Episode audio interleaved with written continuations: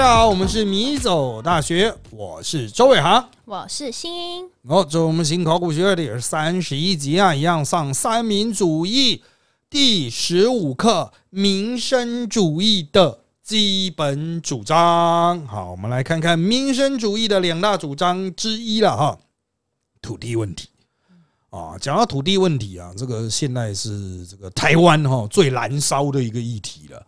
啊，这个这打房的证件丢出来，就是两边意见的分层嘛。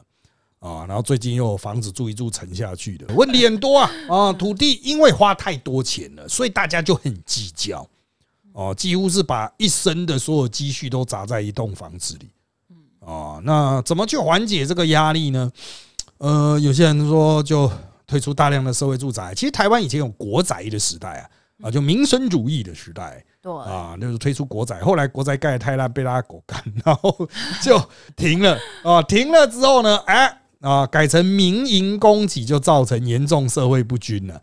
所以现在又回来搞社宅啊。那之前在这两个的中间阶段，有所谓眷改，就是原来的眷村改建的，叫做军宅。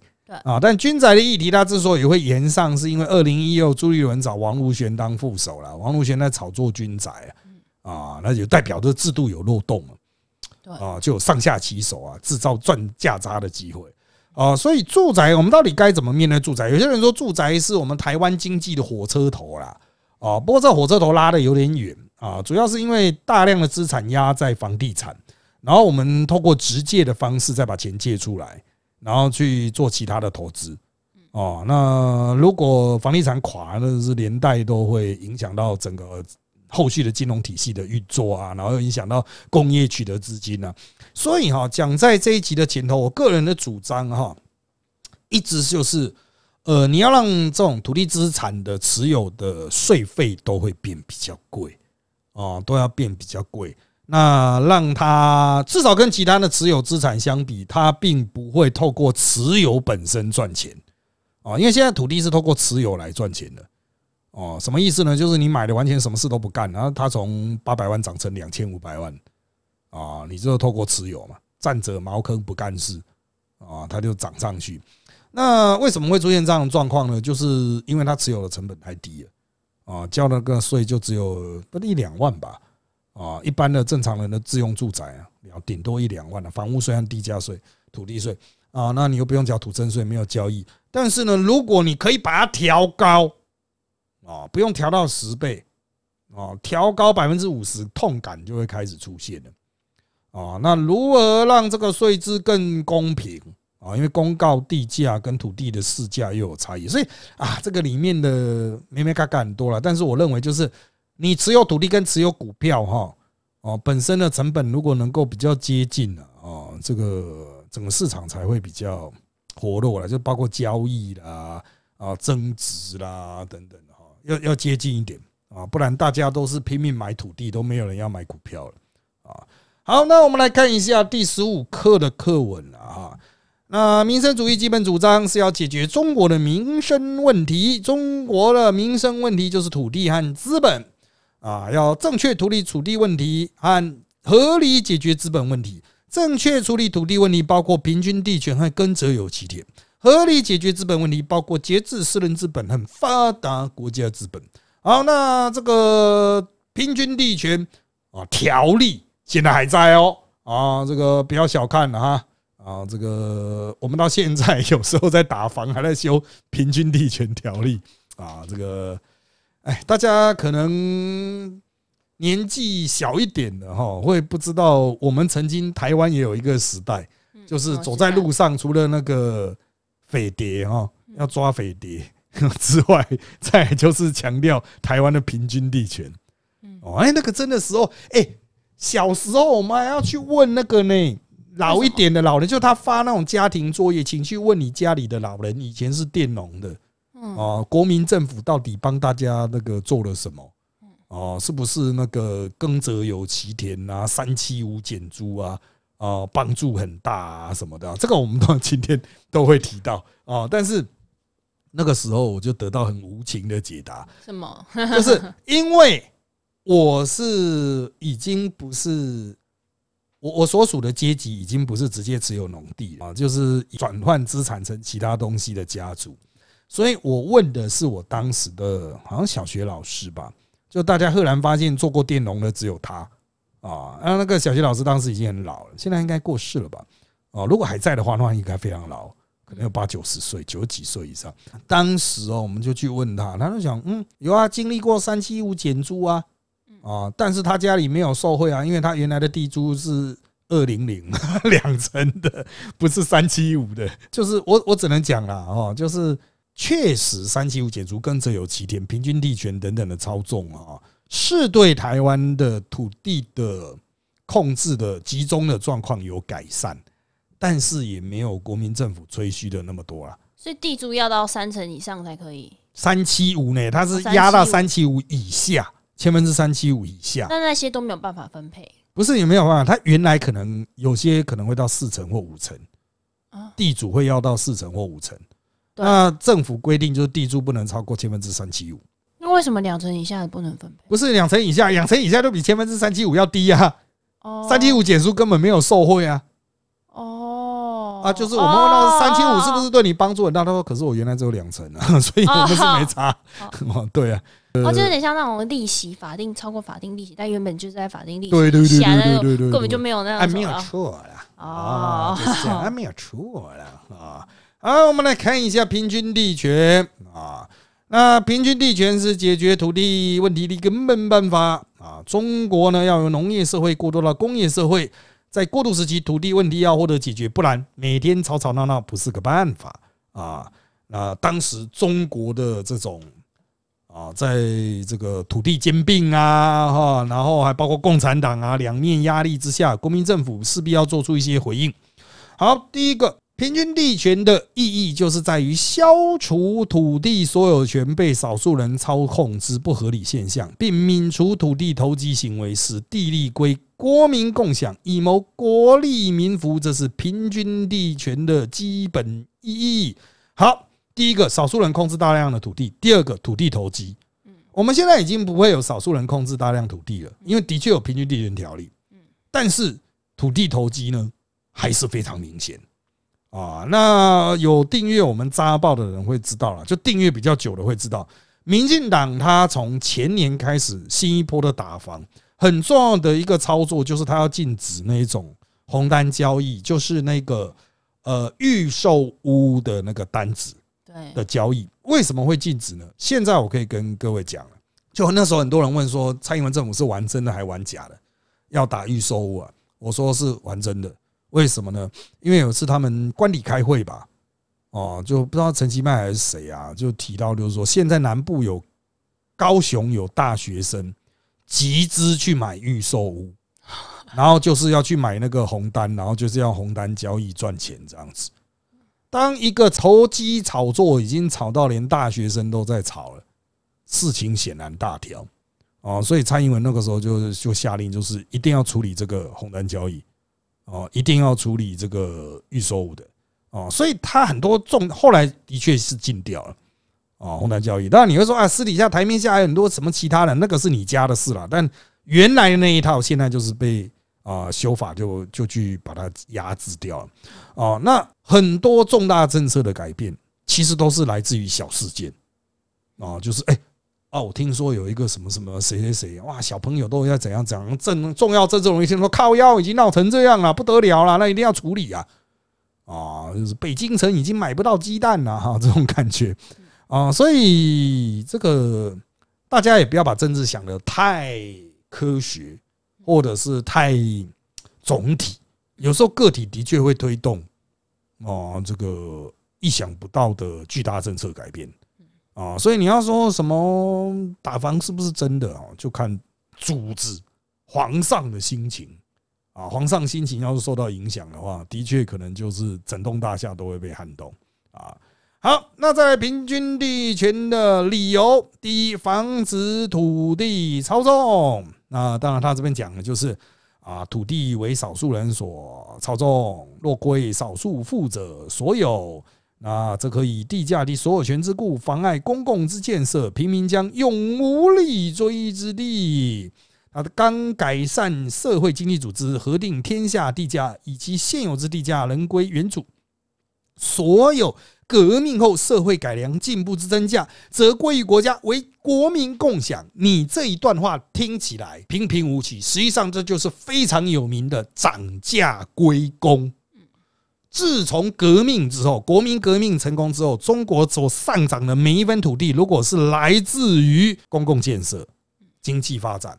全数归公，也就是说，如果依照孙文所讲的这一套哈，真的施行的话，只要国民党一执政，所有的土地的增值税是百分之一百。啊，那你会说干的太夸张嘛？哪有这种事情？毫无经济学概念呢？啊，没有错啦，啊，孙文就是没有经济学概念的人啊，啊，百分之一百是超超帅的哈，啊，那当然他这边有提到，就是他很担心人家啊有钱人会这个。啊，把土地价格喊很高，那我们就没办法征收嘛，所以他就发展出另外一套叫做造价征税、造价征收。也就是说，我会照你的价格去买，但是我也会照你的价格去收税。嗯，哦，那如果你把价格喊得很高，那我就抽重税啊，哦，因为你的价格喊那么高啊，啊，那如果你刻意把价格标很低来逃漏税，那我征收的时候就是用这个去征。啊，那这个稍微合一点经济学啦，啊，可是到底这个征税要征多少，其实是一个大灾问。因为后来他们又把这个征土地税的权利交给地方政府，在中华民国税法里面，土地税是地方税，那地方税就会有落差啊，啊各地方政府就他搞的这些税率可能对不上。有一些中央重大建设，比如说像盖一些高速公路什么的，中央重大建设啊，可是它的地价是地方政府定的，就会有矛盾了哈。好，那另外一个理由啊，第一个理由防止土地操纵嘛，第二个平均地权理由是促进工商发展啊，这个就是很贴合我们现在的事情。如果所有人都在土地投机，那就没有人投资到商业啊。啊，那就是你把平均地权这些事情推到底，大家不会从土地炒作获利，那大家就把炒作获利的市场完全集中在啊其他的行业、其他的领域啊。那它里面有讲到了，就是土地面积有限，工商出席无限啊，这个放到现在也是很有说服力。可惜啊，就是第一个。哦，就是实物上在台湾真的很难做到，因为绑进去土地的价值太高了，绑进去的钱太多，头已经洗成这样，要把头拔出来很难了。啊，那再来就是，呃，民众对于这一点哈的那种反弹力道没有到非常强烈。啊，就是有些人已经有了自用住宅，他可能就比较不关心土地上涨的那种议题。哦，那没有房子的人当然会叽叽叫啊啊！有房子有土地的人就比较不会叫，也不是说他们就觉得说啊，我自己赚到了。像现在民进党反对这个打房的一些人呢，他是讲说，哎，其实台湾拥有自由住宅很多啊，你打房他们会觉得受伤啊啊，最好是了，谁谁会把自己房子拿去变现或贷款呢？啊，再贷的很少吧啊，所以。真的，大家对于这个议题也太多非经济学的诠释了，或是违反经济学常识的诠释啊。就是土地现在就是作为一个最好赚的投资工具，钱当然会不断往这边集中，那当然不健康啊。我们台湾的唯一最后的产业难道是土地炒作吗？这个国家一定垮。你要生产力的东西吧，土地的生产力已经远远的跟它那个上涨的那种价差，真的差太大了。好的，接下来我们来看平均地权的办法。平均地权办法有四：第一，制定地价啊，那国父之主张，地价由地主自己去定啊啊。那如果地主乱报，则造价征税、造价收买啊。这造价收税、造价收买是其他的两招啊，就是平均地权总共有四招啊，就是制定地价、造价征税、造价收买、涨价归公。哦，就我们刚才讲了，那这四个的第一个就是定力价，但是呢，我们现在哈好像是到了这个最近几年才慢慢慢慢慢有这种感觉出来，之前都是政府的那个公告市价、公告地价，嗯啊，那当然他后来又搞出了一大堆各式各样的版本啊，啊，不过我们现在才有实价登录嘛，啊，最近几年才有实价登录嘛。啊，那实价登录也只是登录给你看一下，他还没有真正做到实价登录照价征税、照价征收啊。啊，就慢慢地来啊。其实政府一开始说他推那个实价登录的时候，他也想说，哎，我们不会用这个征税的啊啊，你要放心呐哈。然后这个政府就下台了，所以接下来就可以征税了。其实他们早都想过了，很尖利啊啊，这些政政政治人物很精啊。等到弄个四五年之后，我就下台了，没差了，后面的就可以照价征税了哈。好。反正就是要先有地价哦，定地价不管谁定了，定地价是平均地权的基本步骤。那再来是这个造价征税，那它是针对地价土地税，而不是房屋税哦去征税。但是我们现在是这样讲，两税要合一了哈。好，那税率它当年是说直百抽一，直百抽二哈。不过现在我们的这个抽就是很违心的啦，就看各地县市政府。好，老师，什么是直百抽一啊？一百块土地值一百块，那一年抽一块。啊，比如说一百万，我这个土地值一百万，那一年你就交一万的地价税。那那个抽一，那什么时候会抽二？就是第二年抽二？哦，不是不是，就是有地地方政府决定。哦，就让他有一个决定要抽多少的那个权利。因为那个土地税是地方税嘛，地方政府要是自己的预算。就税入的部分自己想办法，这个由地方政府定了，看你要一趴或两趴。嗯。啊，一百万的地价抽一万，哦，那现在实际上台北的土地都贵到破表啊，一般人住的百分之九十吧，哦，都是土地的价值，而不是房屋的价值啊，啊，就你你你买房子其实都在买地，那那个地都以我们现在录音的这一个台北市的市政府站。嗯，这附近地价应该都八十万到九十万一平啊，八十万直百抽一，那一平就要交八千呢。三十平八三二十，我干，这个交得出来吗？二四万啊，受不了啊！因为大家说，干这里我住不下去了，一年交二几万，啊，受不了了。所以是不是真的要造价征税啊？该以什么样的形式征税？我觉得。迟早还是要造假了。好，那另外一个现在目前已经做到了，叫做造价收买。嗯，它原来是要防止地主低报价格，所以如果你报很低，我政府就可以把它买。而且它不是那种交通是你要盖东西的时候的征收哦，嗯，是政府随时可以买哦。比如说，哎，我这有一块地啊，啊，我就报五十块钱，那我就几乎不用交税喽。那政府立刻就去把你买回来。对，五十块给你买，不问用途哦。直接去买，这很霸气嘛？啊，仅仅次于共产党直接没收出土地了。但这个造价收买要合意呀？啊，没有强制。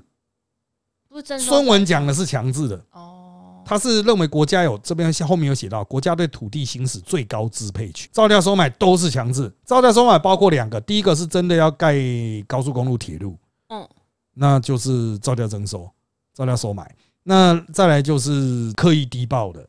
刻意低报，政府直接买，买你就他就行使他最高支配权，你就一定要卖给他。对，就是这样啊，所以国有财产署就会跑来买这样子，他的寄一封信，那你这个五十块我买了，哎，对，上面的东西可以算你贵一点的，就是人工改良物、地面建筑等等。啊，玉米啊什么人工，你们上课不都这样吗？法律系都在上，说上面有玉米几棵，苹果树几棵，对。啊，地上物人工改，有时候还叫你自己清除嘞。对啊，所以就是原来他的搞法，可是我们现在会觉得干这这仅次于共产党，就是哦，你那土地太便宜，我直接就把你买走，而且你不能拒绝啊，就是类似像有点呃，我们现在讲那种公办都市更新，公办市地重化。的那一种感觉，但是我们现在还是会讲究个人意愿嘛。那个宋文原版的是没有个人意愿的哟。嗯，啊，国家最厉害。好，再来是涨价归公，地价一确定之后，土地的自然增值部分全部归公有。为什么会上涨呢？因为社会改良，工商进步，其实就经济成长。那推到这种进步改良的功劳，还是众人的力量经营得来的。所涨高的地价应该归于大众，不应该归私人所有。啊，土地涨价应由社会大众共享，才是公平合理的制度。三十年前这一套说法仍然大家一直在讲，但是大家也在讲啊，为什么做不到啊？因为想要经济发展啊，给大家一些机会啊。三十年后已经忘了这一个了，大家都不再提这个了。但是这个其实的确是非常的左，哦，很左派哦，所以我认为这么凶的东西哈，实际上也很难真的拿出来讨论了。哦，你现在要加那个增值税，一说的话就有那种什么建商工会出来哀悲靠木说，哎 哎，我们要死了，哦，我们这样会倒啊，不可以打房啊，我们已经快要被打倒在地上了什么的。你一涨价归公，他那个建商真的就只是盖房子很漂亮呢。哦，我透过把房子盖得很漂亮来赚钱呢，就没有任何土地价值啊。哦，就只有房子本身的价值啊。啊，好，再来是耕者有其田啊。国父主张耕者有其田，意义、理由、办法如下：第一，耕者有其田的意义是说，当时农民的痛苦啊，农民得不到自己劳苦的结果啊，劳要这种劳苦的结果不令别人夺去很难。现在农民的劳苦成果只能分四成，地主得了六成啊，所以在中国呢，地主是真的有够贵啊，啊。然后政府抽的捐都是由农民出的，不是由地主出的，像这种情形很不公平啊。对啊，为什么啊？哎，这个就是你要去看那个《浪子弹飞》嘛，《浪子弹飞》呃，就是中国的一个神剧啊，就是他描述了民国初年的不公平的社会现象。对啊，这个的确蛮不公平。其实它是从清朝延伸而来的，清朝也改革过很多次，嗯，但是到后期还是烂掉了。就是实际上绝大多数的田赋和劳劳役都是佃农在出，嗯，那这些地主他都可以用钱来替代掉，哦，因为他就有钱嘛，他就就就是把自己的部分就简单替代掉了。那到了这样子的状况呢，呃，做最后面人口又不断的增加，然后每个人分到的平均田地又越来越少，哦，社会压力就越来越大。那他所描述的情境就是，到了清朝末年的时候，或是民国初年的时候。为了进一步去抽税，士绅一样不交税，但是他他这个里面剧里面演的士绅会先交啦，这样农民才愿意交。但是呢，县府会讲好，把那个士绅的钱退回去给他。为什么士绅要他要安抚士绅呢？士绅才是地方上真实的政治力量，他们会闹嘛？他们有军队啊，他们有家丁啊，他们就是小小的地方政权啊。县府其实很脆弱嘛，你需要透过士绅才能够控制地方啊。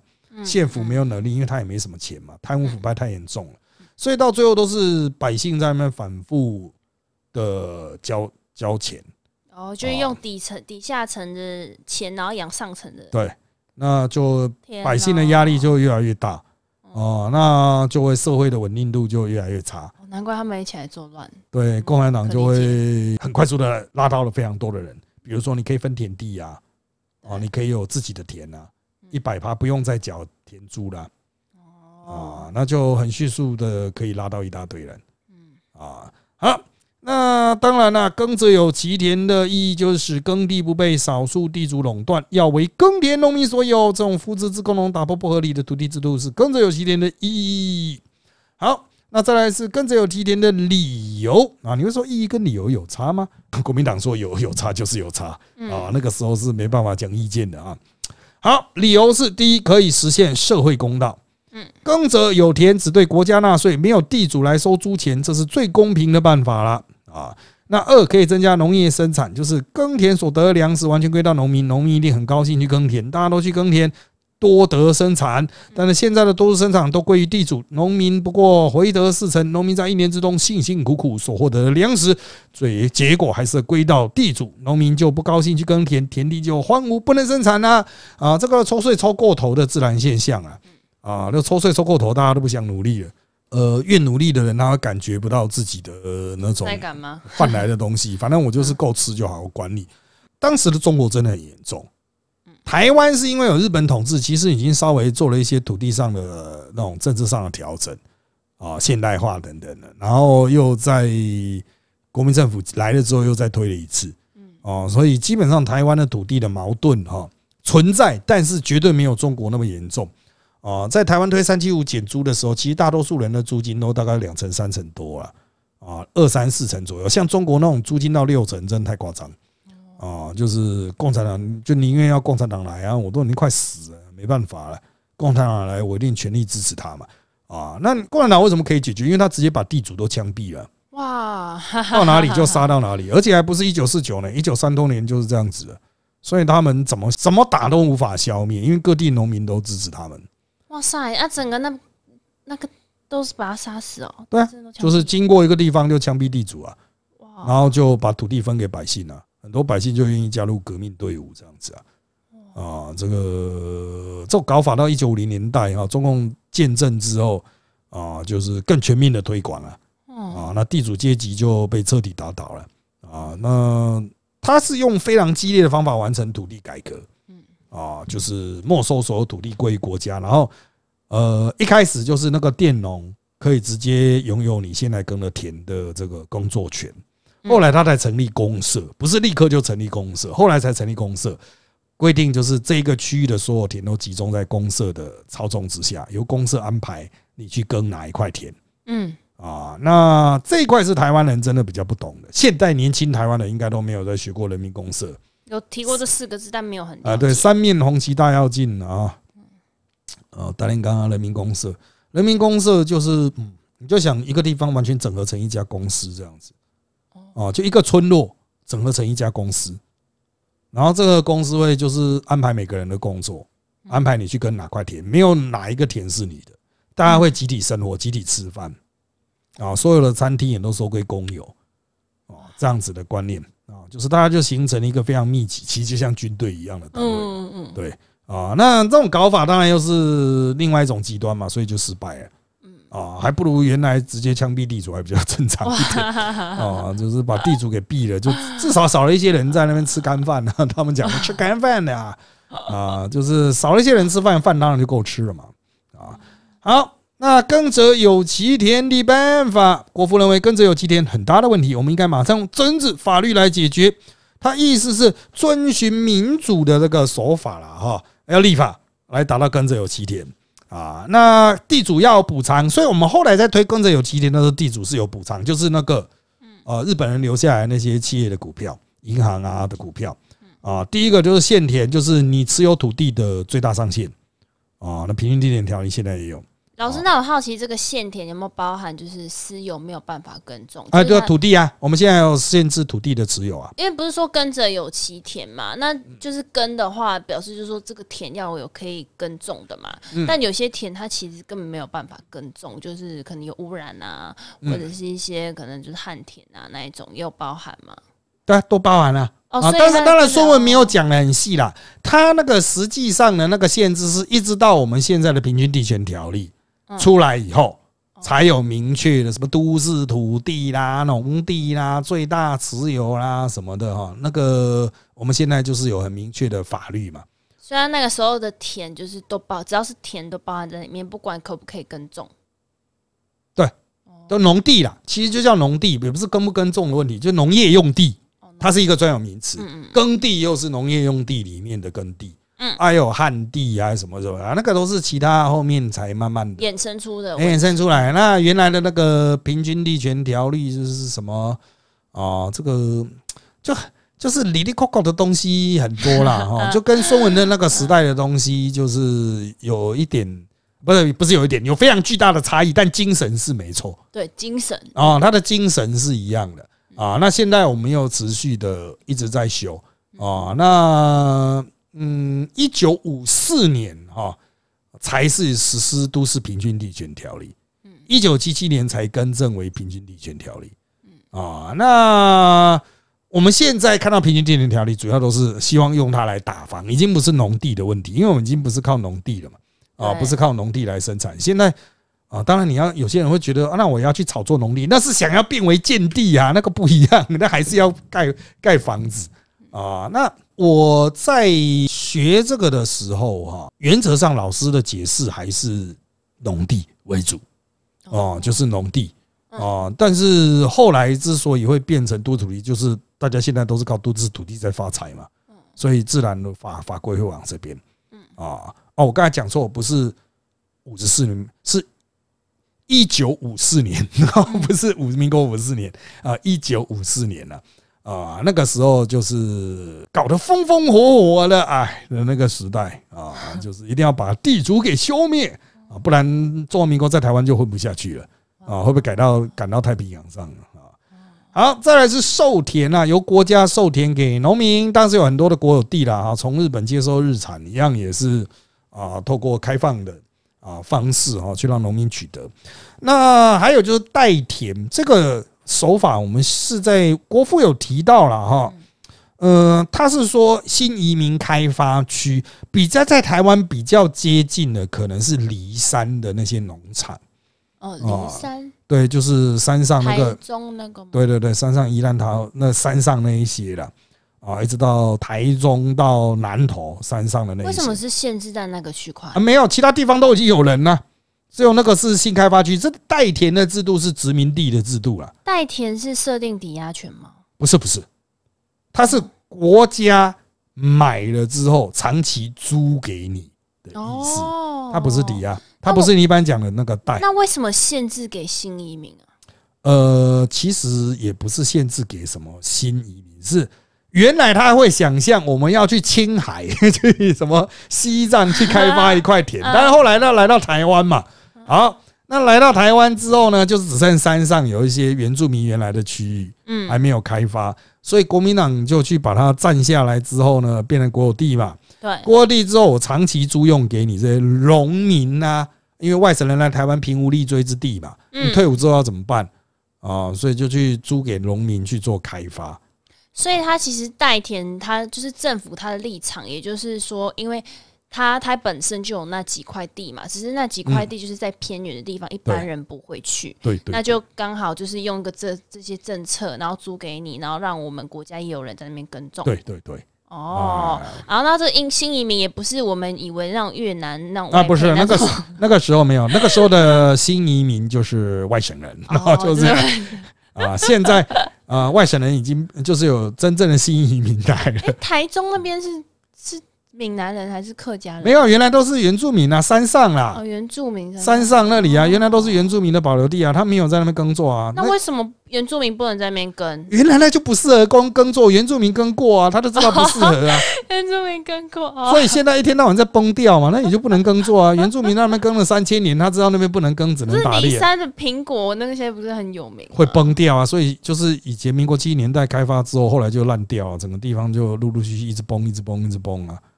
那就是不能开发的，是吗？可是那很多卖苹果那边骊山苹果，还有骊山高他现在最大的问题就是一天到晚崩掉，根本运不出来。这就是原住民祖先经过了长时间的实验之后，证明就是只能打猎而已。哦，你就不应该去开发。可是那时候国民政府就觉得人定胜天啊什么的，不然你要把那些外省人塞到哪里去啊？你要在都市里面盖一个房子，让他们在那边。谁高啊？不太可能啊，在都市也是有啦啊，但是就是空间就是都市都已经被高度开发了，嗯，对，所以就把他们塞到山上去啊，嗯啊，后来也是出了一堆问题啊。好，再来就是保障农民权益啦，特别去照顾农民啦，哈。那当然这个是后话了哈。好，那他希望能够培养农民购买土地能力。现在呢，我们透过特许权的方式。让有农民身份的才能够去买农地，嗯，可是也没有你想象那么困难啊！你想买农地，你可以自己去研究，但经过那么长时间的发展，已经很少上下其手的机会，很少有造假的机会，所以大家也不要心存侥幸，说啊，谁谁谁跟我可以用什么方式去取得农民身份呐？怎么样的就可以买农地炒作？你凭你这样贫弱的大脑所能想到的招数，哈，漏洞其实绝大多数都被堵起来了。啊，你不要听人家讲说什么农地炒作很容易，你就去做到时候你就真的在那边耕田耕了半死啊！好，那我们今天就提这个土地问题，差不多就到这边啊，内容也够了，那就请追踪我们米走大学脸书粉团与 YouTube 频道找我们的最新状况，也请在各大 Pocket 平台给我们五星好评，有意见也请在 YouTube 米走大学留言，让我们知道。谢谢各位的收听，那就在这边跟大家说拜拜，拜拜。